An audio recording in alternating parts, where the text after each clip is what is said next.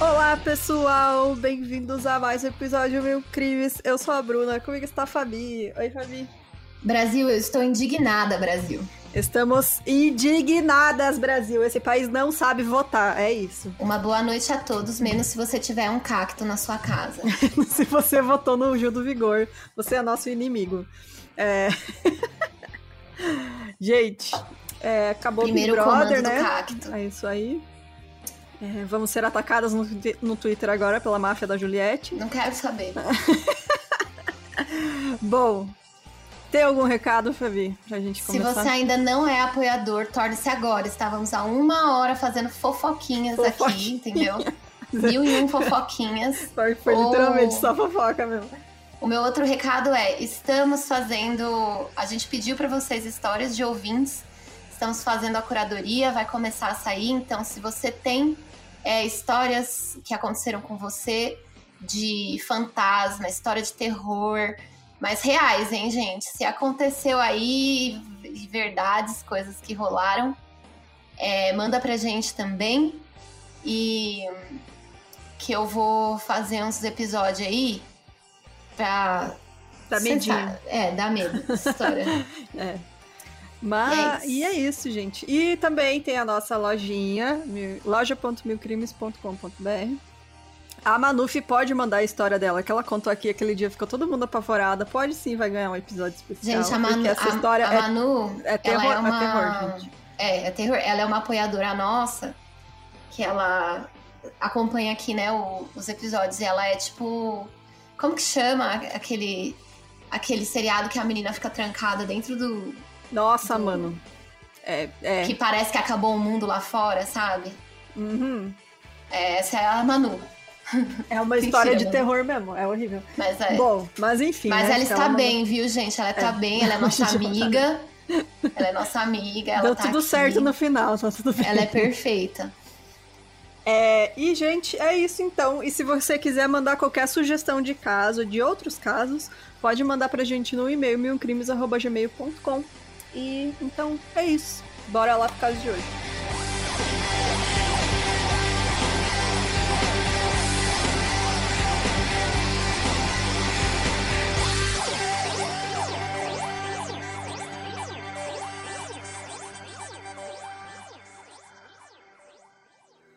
O Charles Joseph Whitman, ele nasceu em 24 de junho de 1941 em Lake Worth, na Flórida. O mais velho dos três filhos de Charles e Margaret Whitman, sendo o do meio Patrick e o mais novo John. O pai dele era muito autoritário e ele exigia a perfeição dos filhos e da esposa, e ele também era conhecido por ser psicologicamente e fisicamente abusivo com a própria família, tanto batia nos filhos e também batia na mulher. Então, quando criança, o Charles foi descrito como educado e que raramente perdia paciência. Ele era extremamente inteligente, até um exame foi feito aos seis anos, quando ele tinha seis anos, e revelou que ele tinha um QI de 139. Eu não sei qual a média, mas, né, isso dizia na fonte, então eu coloquei aqui, achei, achei importante. É, bom, as realizações acadêmicas dele eram encorajadas pelos pais dele, e qualquer indicação de fracasso ou de preguiça era recebida com disciplina, que muitas vezes era castigos físicos do pai dele. A Margaret, que era a mãe dele, era católica, devota, e ela criou os filhos frequentando a igreja, e os três iam regularmente à missa com ela, além de também todos ah, foram coroinhas em alguma época de suas vidas. Coroinha é aqueles meninos que ficam ajudando o padre no altar. Namorado do padre, né? Tô zoando. Porra, família. Já começou, né? Ah, começou, né? Ah, vamos receber mensagem lá. É. Bom, o pai do Charles, ele era um colecionador e entusiasta de armas de fogo, e ele ensinou cada um de seus filhos a atirar, limpar e fazer manutenção de armas. Ele regularmente os levava em viagens de caça, e o Charles se tornou um caçador ávido e atirador talentoso. O pai dele disse a respeito dele que o Charlie era capaz de atirar no olho de um esquilo quando ele tinha 16 anos. Então, que bom, né? Assim, ensinando o adolescente a atirar com arma. Que parabéns, É, o cara da Flórida, né, velho? Cara da É, Flórida. norte-americano, né? É. Cara, a Flórida, pra quem não sabe, fica no Espírito Santo. Bom. Bom, o Charles ele se juntou aos escoteiros quando ele tinha 11 anos e ele se tornou um Eagle Scout. Aos 12 anos e 3 meses, supostamente o mais jovem de todos até então. Ele também se tornou um excelente pianista aos 12 anos de idade. Mais ou menos na mesma época, ele começou a trabalhar entregando jornais. Então ele era ali, né? O filhinho da mamãe, né? É, ele era uma criança, assim, apesar do pai ser completamente abusivo, ele era uma criança. Tem acesso a muita coisa, né? É, e ele era ok, assim, né? Ele ia bem na escola, ele tinha várias atividades que ele fazia. Então, ele era simpático, todo mundo gostava. É. Em 1955, ele começou a frequentar a St. Anne's High School, onde ele era relativamente popular com seus colegas, e ele chamava a atenção dos professores com a sua inteligência. Nessa época, ele já tinha guardado dinheiro suficiente para comprar uma moto que usava para continuar entregando jornais. Nessa Gente, época você era- podia guardar, trabalhar entregando jornal e, e comprar uma moto, né, cara? Tipo, É, mas não era tipo assim, gente, não era uma ninja, tá? Era a motinho de entregar É. jornal super comum. Mas, né? E isso aí, juntou dinheiro entregando jornal. Isso é 1955, cara. é, Imagina. gente, agora não dá não. Não, agora você não compra nem. Ixi. Sem contar para o pai, o Charles se alistou no Corpo de Fuzileiros Navais dos Estados Unidos em junho de 1959, apenas um mês depois da sua formatura no ensino médio. Ele contou para um amigo que o estopim para a decisão dele de se alistar foi uma noite em que ele chegou em casa bêbado de uma festa com os amigos e o seu pai o espancou e o jogou na piscina. Ele saiu de casa no dia 6 de julho, um dia depois do meu aniversário, me dando esse presente aí sendo atribuído para trabalhar na Baía de Guantánamo. Enquanto ele viajava para lá, o seu pai descobriu tudo e tentou ligar para vários órgãos federais do governo para que cancelassem o alistamento do seu filho. Mas não é bem assim que funciona, né? É, né? Foda-se.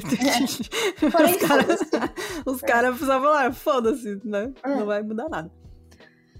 Então, durante os primeiros 18 meses de serviço, o Charles ganhou um distintivo de melhor atirador, acertando 215 dos 250 pontos do teste de atirador.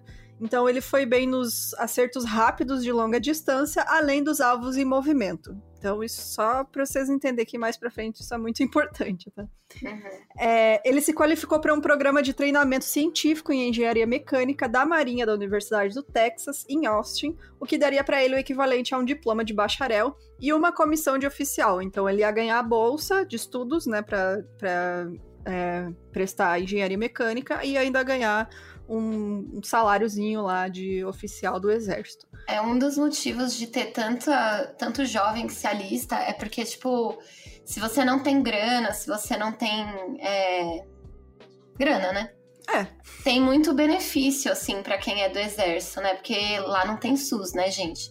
É. Então, assim, tem, tipo, bolsa de estudo, tem. Também não tem universidade pública lá, né? Uhum. Então tem bolsa de estudo, tem seguro de saúde, etc. É, tem um. Inclusive, tem um livro do Michael Moore, que eu não lembro o nome agora, mas quando tava na faculdade eu li. Que ele basicamente pegou. É porque depois que ele fez o. Aquele documentário do 11 de setembro, Fahrenheit. Fahrenheit, isso aí. Ele conversou com muitos soldados que foram, né, pra guerra Sim, sim. contra o terror. E aí ele pediu cartas, né, falando da experiência e tal, e é um livro só de cartas e é tipo 90% deles falando assim: "Ah, eu fui porque eu precisava de dinheiro pra faculdade, eu fui Uhum. porque eu precisava ajudar minha família, porque eu não tinha, não conseguia emprego, sabe? Então é um negócio que é muito muito comum de acontecer lá e eles apelam pra isso mesmo, porque eles sabem que dá certo, né? Então, Uhum. você tira todos os acesso a todos os programas de, de saúde e bem-estar da população, você deixa os caras sem saída a não ser entrar pro exército, né? É.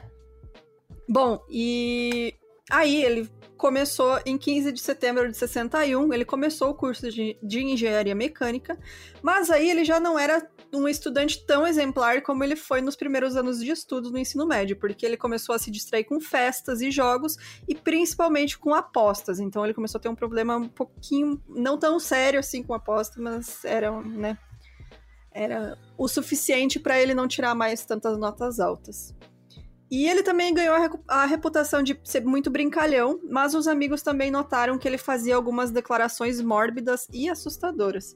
Então, em uma ocasião, em 62, enquanto ele e um colega uh, chamado Francis Chuck Jr., eles vasculhavam a biblioteca do prédio principal da Universidade do Texas, o Charles comentou. Ele viu a torre, né, que é da biblioteca, tem uma torre bem grande, e ele falou que uma pessoa pode resistir a um exército do alto da torre antes que eles o pegassem. Hum. Olha só. Uma observação apenas, né? Vou fazer é. essa observação. Bom, em fevereiro de 1962, o Charles, com 20 anos, conheceu Caitlin Frances Leisner, estudante de educação dois anos mais jovem. Ela foi a primeira namorada séria dele e eles namoraram por cinco meses antes de anunciar o seu noivado, em 19 de julho.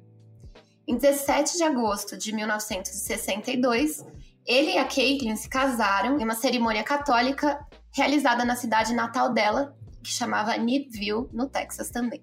O casal escolheu o 22º aniversário de casamento dos pais de Charles como a data do seu casamento. Gente, muito brega. Né? Nossa senhora. É, aí, depois a gente, né? é, aí depois a gente comemora todo mundo junto. Todo ó. mundo junto. A família de Whitman, é, do Charles, né? Uhum. Dirigiu da Flórida até o Texas para participar do evento. E o seu irmão mais novo, Patrick, foi o padrinho. A família e os amigos da noiva, né? Aprovaram a sua escolha de marido, descrevendo Charles como um belo rapaz, inteligente e ambicioso. E embora as notas dele tenham melhorado um pouco durante o seu segundo e terceiro semestres né, na faculdade, os fuzileiros navais consideraram elas insuficientes para a continuação da sua bolsa de estudos. E aí ele foi ordenado de volta ao serviço ativo em fevereiro de 63 e foi para Camp Lejeune, na Carolina do Norte, para o restante do seu alistamento de cinco anos. Nossa, estão metendo o cara só em, né? Tipo, Guantánamo, aí é. Carolina do Norte e Texas. Ele está a caminho de se tornar um grande redneck do cacete. Ah, então, ele, esse cara, ele é o perfil do americano, assim, aquele, né, tipo, total, total. O, o, garoto americano, American Boy, que eles chamam, porque ele era alto, loiro, né, ele era muito simpático. Então, tipo, todo mundo gostava dele, assim. Ele era uma pessoa muito carismática, né? Enfim. É. E bom, ele aparentemente se ressentiu com o fim de seus estudos universitários, embora tenha sido automaticamente promovido ao posto de cabo. E aí, no Camp Lejeune, ele foi hospitalizado por quatro dias depois de libertar sozinho outro fuzileiro naval, levantando um jipe que tinha capotado em um barranco. O cara Eita. fudeu as costas. Na real, não sei o que aconteceu, ele só disse que ele foi hospitalizado. Bom, apesar da sua reputação de fuzileiro naval exemplar, ele continuou a apostar. E aí, em novembro de 63, ele foi levado à corte marcial por jogo, agiotagem e posse de uma arma de fogo pessoal é, na base e por ameaçar outro fuzileiro naval. E aí entra a agiotagem porque ele fez um empréstimo de 30 dólares, é, que hoje em dia seria mais ou menos 300 dólares, Uhum. Pelo qual ele havia exigido 15 dólares de juros. Ai, gente. Eu acho chique ser agiota hoje em né? dia. Acho agiota. chique. Ai, cara, bom. Condenado a 30 dias de confinamento e 90, dia de 90 dias de trabalhos forçados, ele foi rebaixado de Lance Corporal, que seria a denominação E3 deles, para Private, que seria o E1. Então ele foi rebaixado de cargo, né? É, enquanto ele aguardava o julgamento em 63, ele começou a escrever um diário intitulado Daily Record of C.J. Whitman, e nele ele escreveu sobre sua vida diária no Corpo de Fuzileiros Navais e as suas interações com a KEF e com outros membros da família. Ele também escreveu sobre o julgamento e o desprezo que ele estava tendo pelo Corpo de Fuzileiros Navais, porque ele achava que eles eram todos ineficientes, ele achava que eles não estavam fazendo trabalho nenhum lá. Em seus escritos sobre sua esposa, o Charles sempre a elogiava e expressava o seu desejo de estar com ela. Ele também escreveu sobre seus esforços e planos para se livrar da dependência financeira do pai dele. Em dezembro de 1964, o Charles foi dispensado com honra dos fuzileiros navais. Ele voltou para a Universidade do Texas em Austin matriculando-se no programa de Engenharia Arquitetônica Cidadão Não Engenheiro, entendeu? é, continuou na engenharia, né? Porque ele queria ser engenheiro e não cidadão, exatamente. Exato. Para sustentar sua esposa Cat e a si mesmo, ele trabalhou como cobrador da Standard Finance Company. Mais tarde, ele trabalhou como caixa de banco no Austin National Bank. Em janeiro de 1965, o Charles conseguiu um emprego temporário como inspetor de tráfego para o Departamento de Rodovias do Texas. Ele também se ofereceu como líder escoteiro para Austin Scout, Scout Troop. Ah, ele era scout, né? No, Exato. No passado. Uhum. Enquanto a sua esposa trabalhava como professora de biologia na Lanier High School. Os amigos disseram que o Charles havia contado a eles que ele havia batido em sua esposa em duas ocasiões. É, eles disseram que ele, ele se desprezava por isso e confessou ter um medo mortal de ser como seu pai, que era muito violento também, né? No seu diário, o Charles lamentou essas duas ações, nessas né, duas vezes aí, e decidiu ser um bom marido e não ser abusivo como seu pai havia sido. É bom, em maio de 66, então, a Margaret Whitman, que era a mãe do Charles, ela anunciou a decisão dela de finalmente se divorciar do seu marido por conta dos abusos físicos. Então, felizmente, ela conseguiu sair de um relacionamento abusivo. E aí o Charles dirigiu até a Flórida para ajudar a mãe a se mudar para Austin, e ele tinha tanto medo que o pai dele recorresse à violência contra a mãe, é, quando ela se preparava para sair, que ele convocou um policial local para permanecer na porta da casa enquanto a mãe arrumava seus pertences. O irmão mais novo, John, também deixou Lake Worth e se mudou para Austin com a mãe, né, para ficar mais perto dela. E o Patrick, que era o filho do meio, permaneceu na Flórida porque ele trabalhava no negócio de suprimentos de encanamento do pai. Então, em Austin, a mãe do Charles conseguiu um emprego em uma lanchonete e se mudou para o seu próprio apartamento, embora ela permanecesse com contato próximo com o filho. O pai do Charles disse que ele gastou mais de mil dólares, que seria mais ou menos 8.500 hoje em dia, isso em ligações de longa distância para a esposa e o filho, implorando para que a esposa voltasse e pedindo ao seu filho que a convencesse a voltar. Então, durante esse período estressante, o Charles estava usando anfetaminas e começou a sentir fortes dores de cabeça que ele descreveu como tremendas. Pau no cu do velho, né? Foda-se. No way, Jose. É. Além das dores de cabeça, né, ele tinha outros sinais de estresse. Ele reclamou com os amigos sobre o excesso de trabalho e tensão mental. 2021 feelings, né? Nossa, mano. Larry Fuse, um colega estudante de engenharia e um dos melhores amigos do Charles, ligou para casa deles logo depois que a Margaret se mudou para a cidade e ele disse: Eu entrei na casa do Charlie uma da manhã e ele estava fazendo as malas. Ele disse que deixaria tudo: a escola, a esposa, tudo. E se tornaria um vagabundo. Tipo assim, gente, né? Quero largar é o tudo. que ele falou. É. é, quero largar tudo e vender miçanga na praia. Foi Exato. isso que ele falou. E aí o Larry e o Charles conversaram um pouco e no final o Charlie abandonou o plano. Ele ficou em Austin, mas não era mais o Charlie feliz que os seus amigos conheciam, né? Ele já estava bem mais abatido. No dia anterior ao tiroteio, o Charles comprou um par de binóculos e uma faca em uma loja de ferragens e um pouco de carne enlatada em uma loja de conveniência. Ele pegou a sua esposa no seu emprego de verão como operadora de telefone antes de encontrar sua mãe para almoçar numa cafeteria que ficava perto da universidade. E por volta das quatro da tarde, em 31 de julho de 1966, Charles e Cat visitaram seus amigos John e Fran Morgan. Eles deixaram o apartamento dos Morgan às 5h50 da tarde para que a Cat pudesse fazer seu turno de trabalho das 6 às 10. Bom, então às 18h45, o Charles começou a escrever a sua carta de suicídio. É, a gente não vai falar é, da carta aqui, né? Vamos falar o que, que tinha nela, na verdade. Que ele disse que, na verdade, ele não entendia completamente por que, que ele ia fazer o que ele ia fazer, mas que ele não sabia quando tinha iniciado, mas recentemente ele estava sendo vítima de muitos pensamentos irracionais e violentos. Ele disse que esses pensamentos estavam cada vez mais frequentes e tinha que fazer um grande esforço mental para se concentrar em qualquer tarefa. Ele solicitou que uma autópsia fosse realizada em seus restos mortais para tentar determinar se havia uma causa biológica perceptível que contribuía para essas ações e também para as dores de cabeça contínuas e cada vez mais intensas. Ele Será também... que é você mandar um cara pra guerra, um moleque de 18 é, então, anos pra guerra? No, Será no é caso é dele tem outra coisa. É, no final eu ah, explico. Tá. É. Bom, é, só pra vocês terem uma ideia, porque o cara tava realmente com muito estresse. Ele tava passando por um. Sério, esse cara, não sei. que, que tava passando pela cabeça dele, mas devia estar tá grave o negócio. Ele também escreveu que ele tinha decidido matar a mãe e a esposa, isso expressando incerteza sobre suas razões. Ele afirmou que ele não acreditava que a sua mãe sempre aproveitou a vida como ela tem direito e que a sua esposa tinha sido uma esposa tão boa para mim quanto qualquer homem poderia esperar ter. E Bom, ele... já que minha mãe não aproveitou a vida direito, eu vou matar ela pra ver se agora é, aproveita, pô. É que a desculpa dele é que ele queria aliviar a mãe e a esposa do sofrimento deste do mundo burden. e salvá-las da vergonha de suas ações.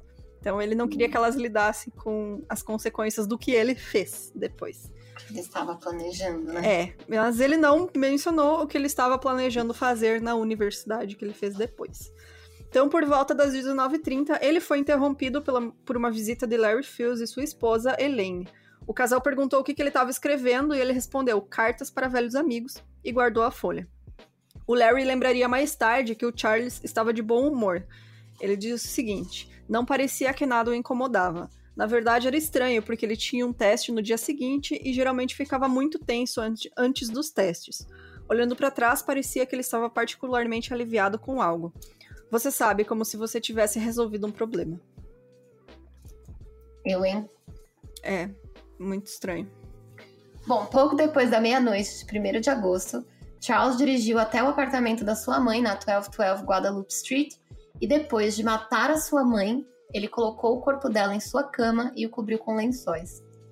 Exatamente como ele assassinou a sua mãe ainda é questionado, mas as autoridades acreditam que ele a deixou inconsciente antes de esfaqueá-la no coração.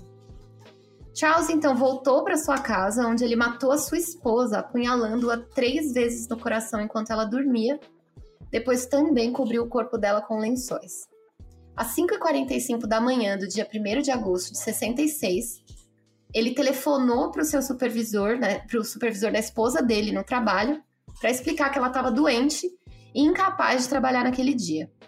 Ele fez um telefonema semelhante para o local de trabalho da sua mãe cinco horas depois. Então ele já estava lá de caso pensado, né? Uhum. Às 7h15 da manhã, ele dirigiu até o escritório da Austin Rental Equipment Service e alugou em dinheiro um carrinho de três rodas usado para mover caixotes. Na loja de ferragens Davis, ele comprou uma carabina é, M1 calibre 30 da Segunda Guerra Mundial. E na loja de armas de Chuck, que é tipo, gente, qualquer loja, tá ligado? Uhum. Vários carregadores pro rifle M1 lá, né? e munições para ele e para outros rifles. Um funcionário perguntou para que, que ele queria toda aquela munição e ele respondeu para atirar em alguns porcos. O funcionário não achou estranho, né? Pois muitos caçadores de Austin gostavam de atirar em porcos selvagens. Mas mesmo assim, né? É, bom. É, cara, isso aqui para mim é, é bizarro, assim. Bom, coisa de estadunidense, né? É. Às 9h30, ele foi para uma loja de departamentos. Uma loja de departamentos, gente. Vou Walmart, lá na. É, vou lá no Walmart e comprou uma espingarda calibre 12. Eles pararam de vender assim lá? Não, agora. pararam de vender munição. É, no Walmart. É, mas é, a arma ainda vende. Você hum. não vende, não compra munição lá, mas a arma ainda assim. E bom, durante a hora seguinte, ele cerrou parte da coronha e do cano dessa espingarda. E aí ele colocou a espingarda em seu velho baú de fuzileiros navais, junto com a carabina que ele tinha comprado. E em seguida ele acrescentou um rifle Remington de 6mm com uma milha, mira telescópica de quatro potências, um rifle Remington calibre 35, uma pistola Luger 9mm, uma pistola Galese Brescia calibre 25, um revólver 357 Smith, Smith Wesson Magnum. Mano, essa aí é uma ponto .50, velho. O negócio, é. mano, é tipo Counter-Strike. Uhum. E bem mais de 500 cartuchos de munição. Algumas de suas armas, incluindo duas pistolas Derringer, ele decidiu deixar em casa. Olha só. Ele, ah, que bom, né? Só levou umas oito e mais é. um. Nossa. E olha que interessante, todas essas armas eram de propriedade legal. Que bom, né? Imagina, você tem um cara pode comprar um sniper. Assim, Mano, legalmente. Pra é... que que tu quer isso? Pra quê? É. Sério, pra quê? Exato. Não, não, fa não faz sentido, velho. Não faz sentido nenhum. Bom, além das armas de fogo, ele também colocou no baú uma faca, um facão e uma machadinha, dois galões, um cheio de água e outro com gasolina, fósforos, combustível para isqueiro, fita adesiva, corda, lanterna, relógio e um rádio, vários alimentos enlatados, incluindo carne e coquetel de frutas, pacotes de uva passa, uma garrafa de desodorante e um rolo de papel higiênico. Então o cara foi assim, ele ia acampar. Pronto pra guerra, o Rambo, Pronto, né? ele era o Rambo, exato. O Rambo da morte, né? Porque é. puta que pariu, cara. Bom, era cerca das 11 da manhã quando o Charles entrou em uma área de estacionamento reservada para executivos na esquina noroeste do edifício principal de 93 metros de altura da Universidade do Texas. É, eu passei lá na frente, né? Eu não entrei nem nada disso, mas eu vi, sim. Uhum.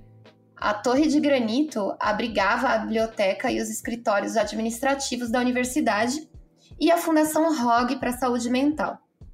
O Charles, vestindo um macacão cinza de nylon sobre a camisa branca de jeans e tênis, carregou seu baú de fuzileiro naval no carrinho alugado e levou para o prédio principal.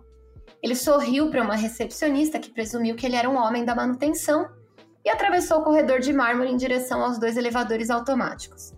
Muito bem, né? Não precisa de identificação, né? Pra quê? É. O elevador ia até o 27 andar, e aí o Charles puxou o baú pelos últimos lances de escada até então, né, o, o último andar de fato. A senhora Edna Townsley, a recepcionista no deck de observação do último andar, aparentemente abordou ele para ver o que, que ele queria, e ele acertou ela na cabeça com a coronha do rifle, com tanta força que parte do seu crânio foi arrancada. Mano. É. Ele então arrastou seu corpo para trás de um sofá na sala de recepção, deu um tiro na cabeça dela e a deixou para morrer.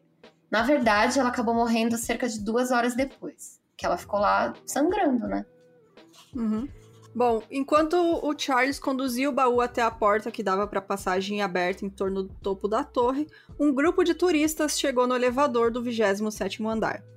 MJ Gabor, Gabor, que era um operador de posto de gasolina, a sua esposa Mary e seus dois filhos, Mike, de 19 anos, que era um cadete da Academia da Força Aérea, e Mark, de 15 anos. E acompanhando eles também estava a irmã do MJ, que era a Marguerite Lamport, e o seu marido William.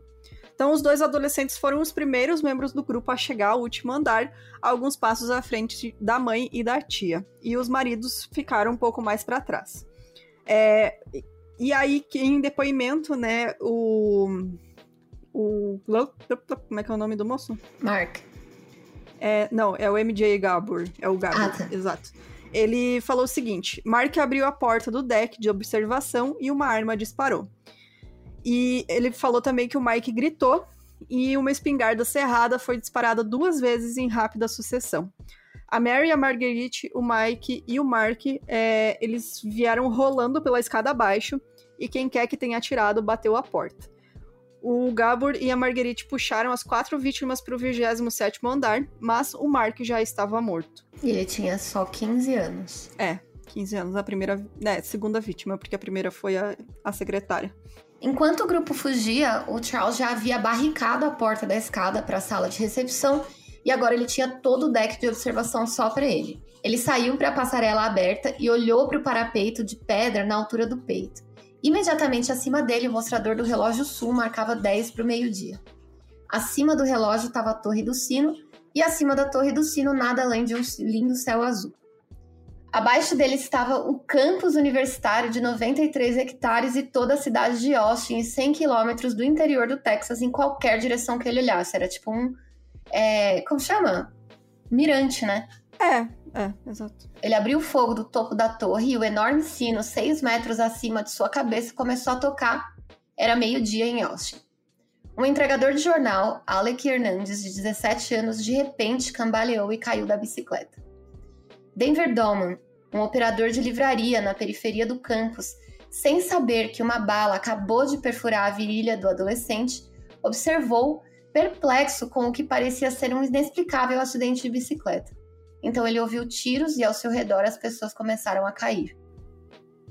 Cara, isso aqui é eu acho que é o cenário mais de terror, assim, que pode existir. Você ver do as nada... pessoas caindo do nada e não saber de onde tá vindo os tiros, sabe? É, tipo o Columbine, né? É. Ou qualquer outro, né? Sim, atirador, né? Bom, é que é, o Charles Whitman, ele ficou mais famoso porque foi um dos primeiros, né? Nesse... Que também Sim. a contagem de corpos é muito grande, então... Ele realmente, assim, não tem como não ter ficado famosa essa história.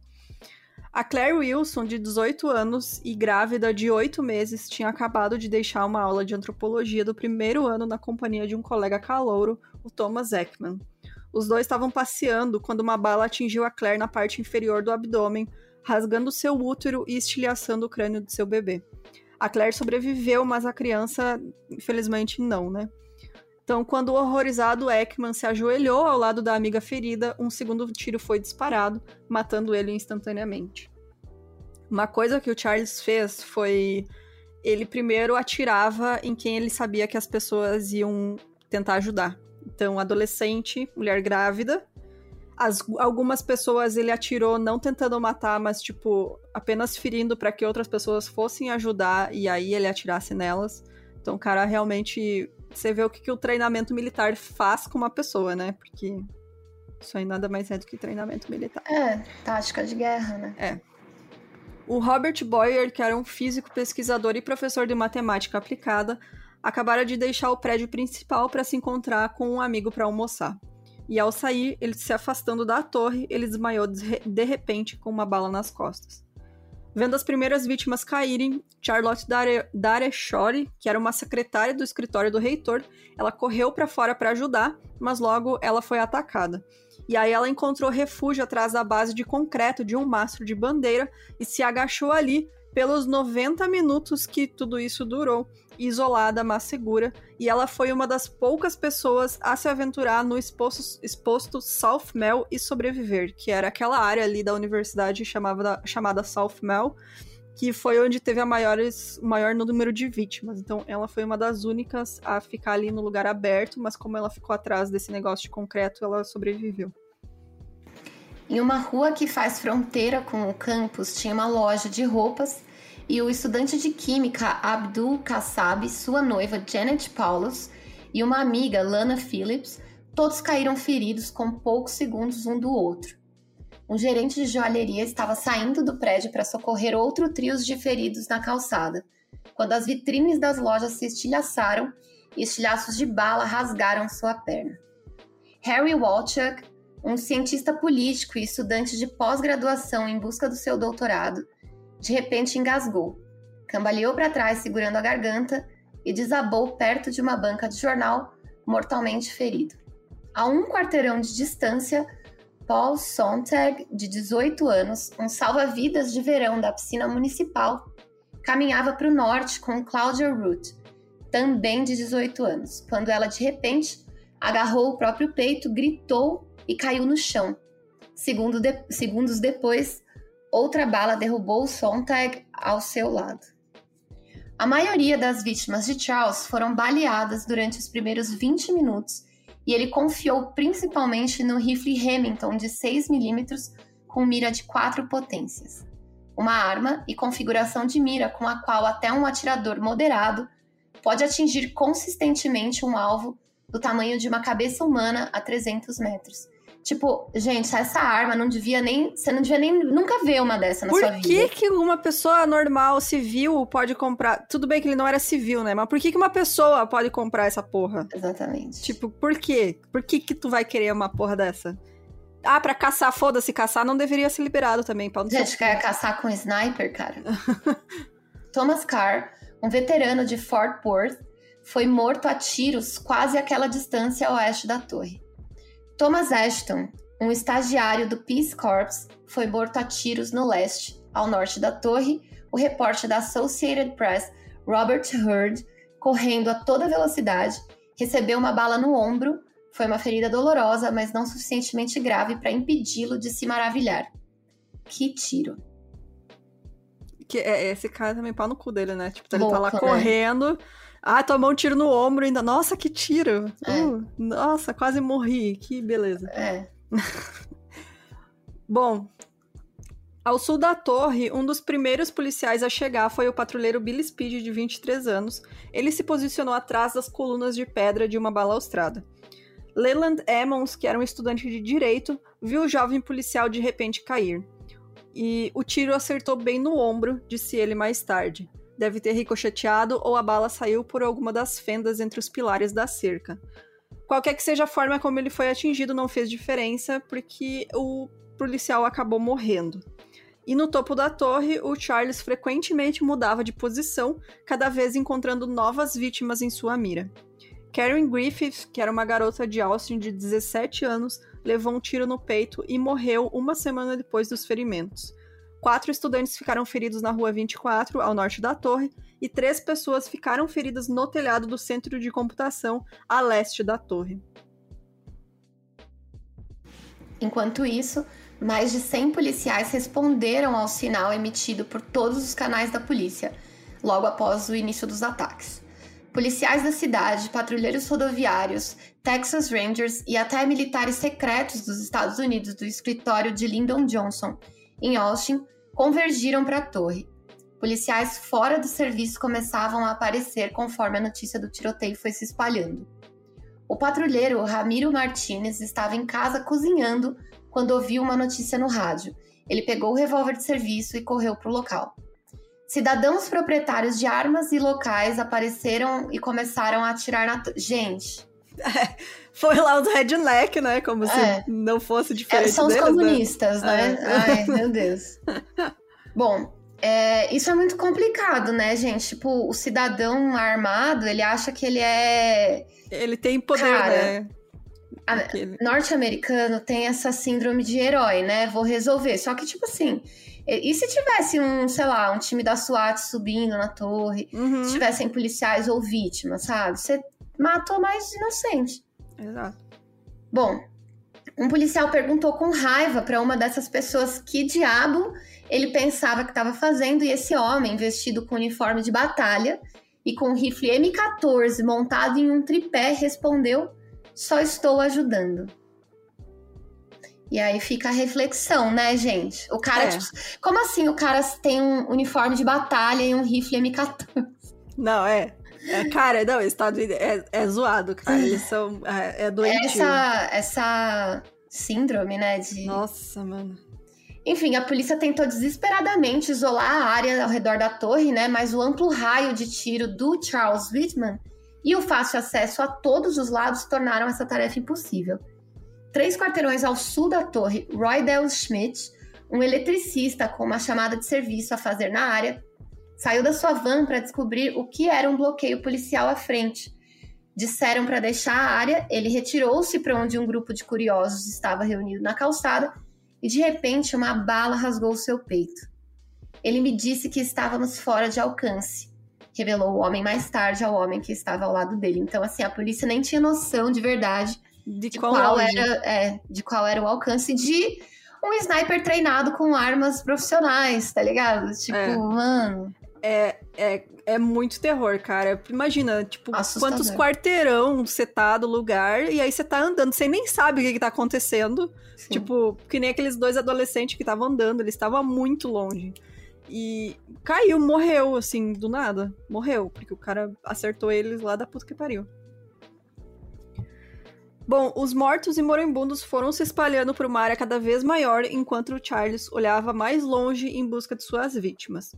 Um atirador da polícia, o tenente Marion Lee, foi enviado em uma aeronave leve para tentar acertar ele lá de cima. E aí, equipes de resgate em um carro blindado trabalharam para resgatar os feridos da perigosa terra de ninguém, que era o South Mall. Sem se intimidar pelo policial atirador acima dele ou os tiros vindos do solo abaixo, o Charles I forçou o avião a recuar com alguns tiros precisos em sua fuselagem e então voltou a atenção para focalizar em seus alvos humanos. Três quarteirões ao norte e dois quarteirões a oeste da torre, um treinador de basquete, Billy Snowden, estava entrando em uma barbearia quando uma bala atingiu seu ombro. Bem mais a sudeste, dois alunos sentados perto de uma, uma janela foram atingidos por balas. Um ambulante tentando ajudar alguns, alguns dos feridos a oeste da torre foi baleado e ferido. Enquanto isso, a chuva de balas da polícia ricocheteou na torre do sino no topo da torre, salpicou os mostradores do relógio e lascou o parapeito da pedra ao redor da passarela, mas eles não conseguiam acertar o atirador. Isso porque o Charles ele estava abaixado e ele usava os dutos de drenagem, que é aqueles buracos, né, para sair a água, que era o buraco onde ele enfiava a arma. Então era praticamente impossível acertar ele, não tinha como, ele estava realmente num lugar É, tipo, não... o cara parou ali e enfiou o cano da sniper no buraquinho do tijolo baiano, entendeu? É, exato, foi isso que ele fez. É. E se um arquiteto tivesse planejado projetar um edifício com a intenção expressa de que ele fosse usado por um atirador de elite, ele poderia ter feito um pouco diferente do que a torre da Universidade do Texas, mas era perfeito aquele é, lugar. Não tinha o que tirar nem pô. Tinha os buraquinhos pra ele botar arma, tinha visão de todos os lados, tinha só um acesso.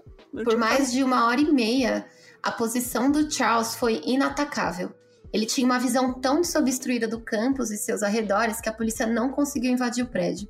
E ele estava tão bem protegido que não foi possível atirar nele é, a longa distância, né? Só depois de alguns policiais engenhosos se encontrarem na torre e depois de conseguirem entrar por vários meios, por meio de caminhos subterrâneos ou zigue-zagueando de prédio em prédio, aí a iniciativa mudou para a polícia. Ramiro Martinez, o patrulheiro de folga que tinha abandonado seu jantar para entrar em cena, foi acompanhado por um punhado de outros policiais, incluindo Houston McCoy e Jerry Day, e por um civil, Alan Crum, um funcionário da universidade e um ex-armador da Força Aérea.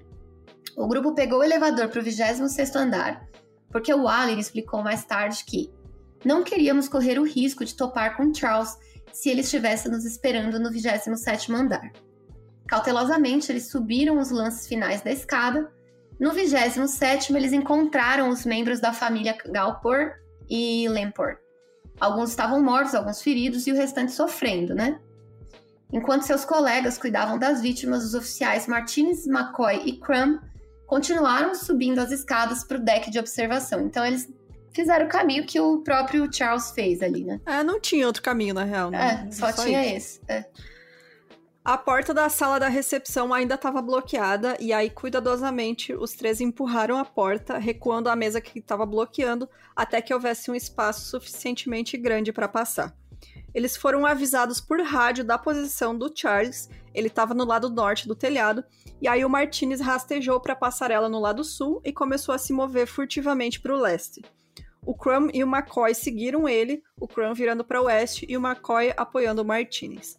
E aí o Martinez contornou o canto sudeste da torre para a passagem leste, e se o Charles estivesse na posição que deveria estar, ele ia encontrar quando ele virasse na próxima esquina, e aí ele caminhou em direção a ela. Enquanto isso, o Kran havia entrado na passagem oeste e de repente ele ouviu passos à frente e aí ele disparou um tiro de seu rifle no canto noroeste para evitar que o atirador corresse ao seu redor e atirasse nele. A 15 metros de distância estava o Charles, agachado com um rifle M1 nas mãos, esperando pelo Crow no canto oposto. O Martinez ergueu seu revólver de serviço, ponto .38, e atirou no lado esquerdo do Charles. Ele disse o seguinte: ele virou a carabina na minha direção e não conseguia mantê-lo nivelado. Ele continuou a tremer subindo em vez de descer com ele.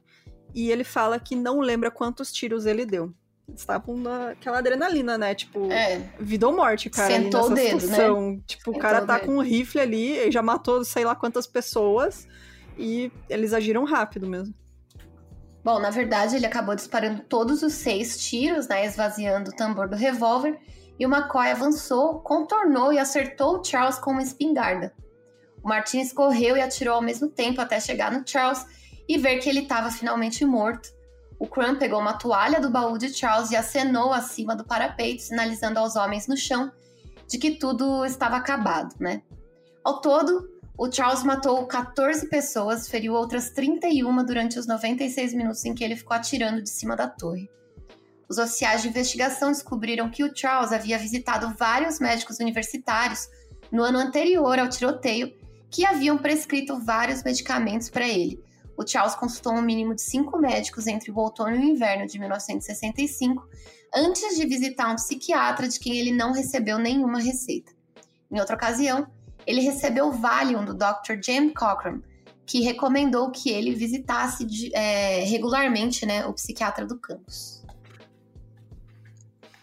Esse psiquiatra que ele se encontrou, então, era o Maurice Dean Hitley, que é do Centro de Saúde da Universidade do Texas, do Texas, isso em 29 de março de 66, que ele fez a primeira consulta. E ele referiu-se à visita né, com o psiquiatra na nota final do suicídio dele. Ele escreveu que conversou com o médico uma vez por cerca de duas horas e tentou transmitir a ele os medos que ele sentia e impulsos violentos.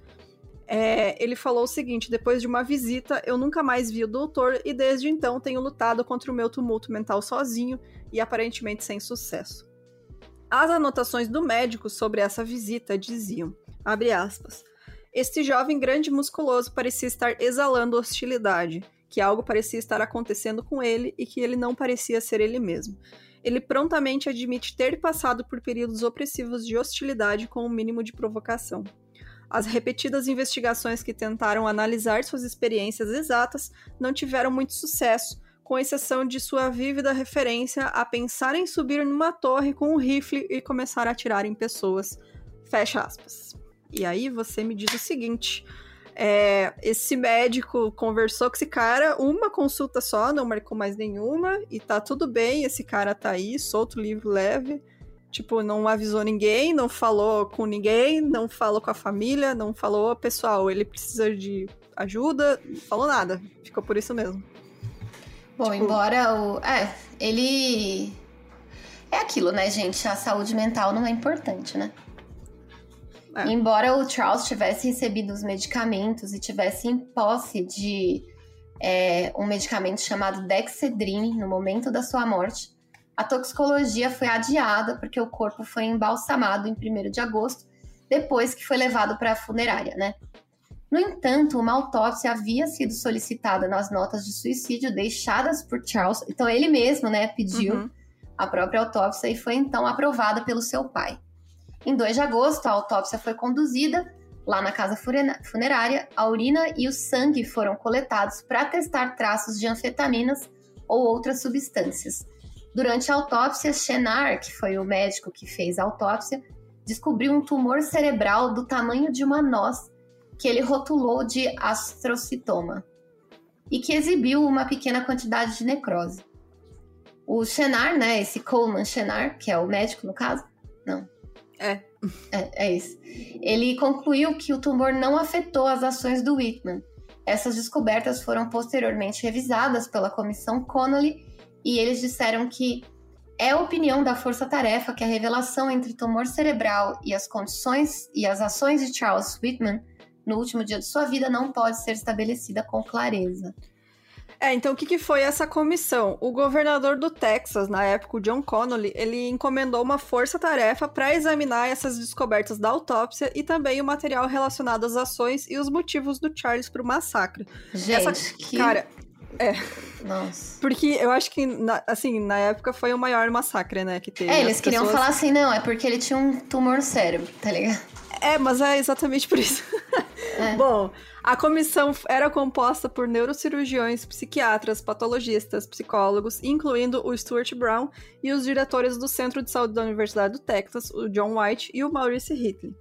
Os testes de toxicologia da comissão não revelaram nada significativo e eles examinaram né, os, os blocos de parafina do médico lá que ele tinha feito do tumor, espécimes corados do tumor e também outro tecido cerebral do Charles, além do restante dos espécimes da autópsia disponíveis.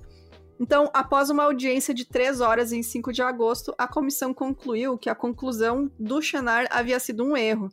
Eles descobriram que esse tumor, na verdade, tinha características de um glioblastoma multiforme, com áreas disseminadas de necrose, paliçadas de células e um componente vascular notável, e foi descrito como tendo a natureza de uma pequena malformação vascular congênita. Então, contribuintes psiquiátricos para o relatório concluíram que a relação entre o tumor e as ações dele não pode ser estabelecida com clareza, mas o tumor conce concebivelmente poderia ter contribuído para sua incapacidade de controlar suas emoções e ações. E os neurologistas e neuropatologistas concluíram dizendo que a aplicação do conhecimento existente da função cerebral orgânica não nos permite explicar as ações do Charles Whitman em 1 de agosto. Os investigadores forenses teorizam que o tumor dele pressionava a amígdala cerebral, cerebral dele, né? Que a gente tem, não é a amígdala da garganta, tá, gente? É a cerebral, que é uma parte relacionada à ansiedade e às respostas de luta ou fuga. Então, na real, não dá para saber se era mesmo o tumor. O tumor com certeza era a razão das dores de cabeça que ele tinha, né? Ele tinha uhum. dores de cabeça muito forte. Pode ter sido a razão desses pensamentos que ele tinha que ele não conseguia controlar? Pode. Mas É não dá pra ter Não. certeza. É a glândula É. pineal, né? Lá. É, não dá pra ter certeza, mas é uma das teorias mais aceitas de por que, que ele fez é, o que ele fez, né? Porque ele, assim, apesar de não ter. é, apesar de ele ter o histórico, né, de ser fuzileiro e tal, ele não tinha o histórico de agressões, né? Tipo, ele bateu na mulher. Bateu na mulher, mas ele, ah, salvou o cara no exército, ele nunca. Não, ele se arrependeu também de é, ele, ele viu que era errado bater na mulher, né? Ele falou, não quero É. ser igual meu pai. Então não tem, tipo, mesmo algo Uma que... explicação exata, né? Exato, Tipo, tipo, olha, podemos afirmar perfil, que é isso é. aqui. É. Não tem perfil, né, de... de ah, aquele histórico, né, de sociopata, de serial killer, de spree killer, que ah, maltrata bicho, matou não sei quantas pessoas antes, enfim. Então é muito bizarro o caso dele, mesmo por causa disso, assim. Mas é só última coisa é que tem várias coisas de cultura pop que foram inspiradas nesse caso, porque, como eu falei pra vocês, é bem. ficou muito conhecido. É, entre esses filmes estão The Deadly Tower, que também é conhecido como Sniper, que é um filme de 75, com o Kurt Russell, então, que faz o cara aí, que faz o Charles, e nu- nunca assisti, não sei, não posso garantir que é bom. E tem também um filme chamado Tower, que é de 2016, que é uma animação, na verdade, em rotoscoping, que eles fizeram com depoimentos de vítimas e testemunhas do caso. Então, é, também não assisti. Se alguém quiser ver aí, passam pra gente o que, que vocês acharam. Recebeu vários prêmios esse. É um filme independente. Olha só. Vou É. assistir. Vamos ver e depois a gente conta pra vocês o que achamos. Como chama mesmo? É Tower, 2016. Vou dar uma olhada. É, e é isso, gente. Acabou. caso Gente. Charles. Desculpa o tanto de erro hoje, eu estou com muita cólica, cara. Não tô mais conseguindo. Eu tô, tipo, aqui, por Deus, pra sair correndo. Ah, então é isso, gente. Vamos deixar a Fabi lá botar uma bolsinha de água quente, tomar um remedinho. E obrigado aí pela companhia, pessoal. Apoia o meu crimes. Beijos e tchau. Até. Obrigada. Tchau.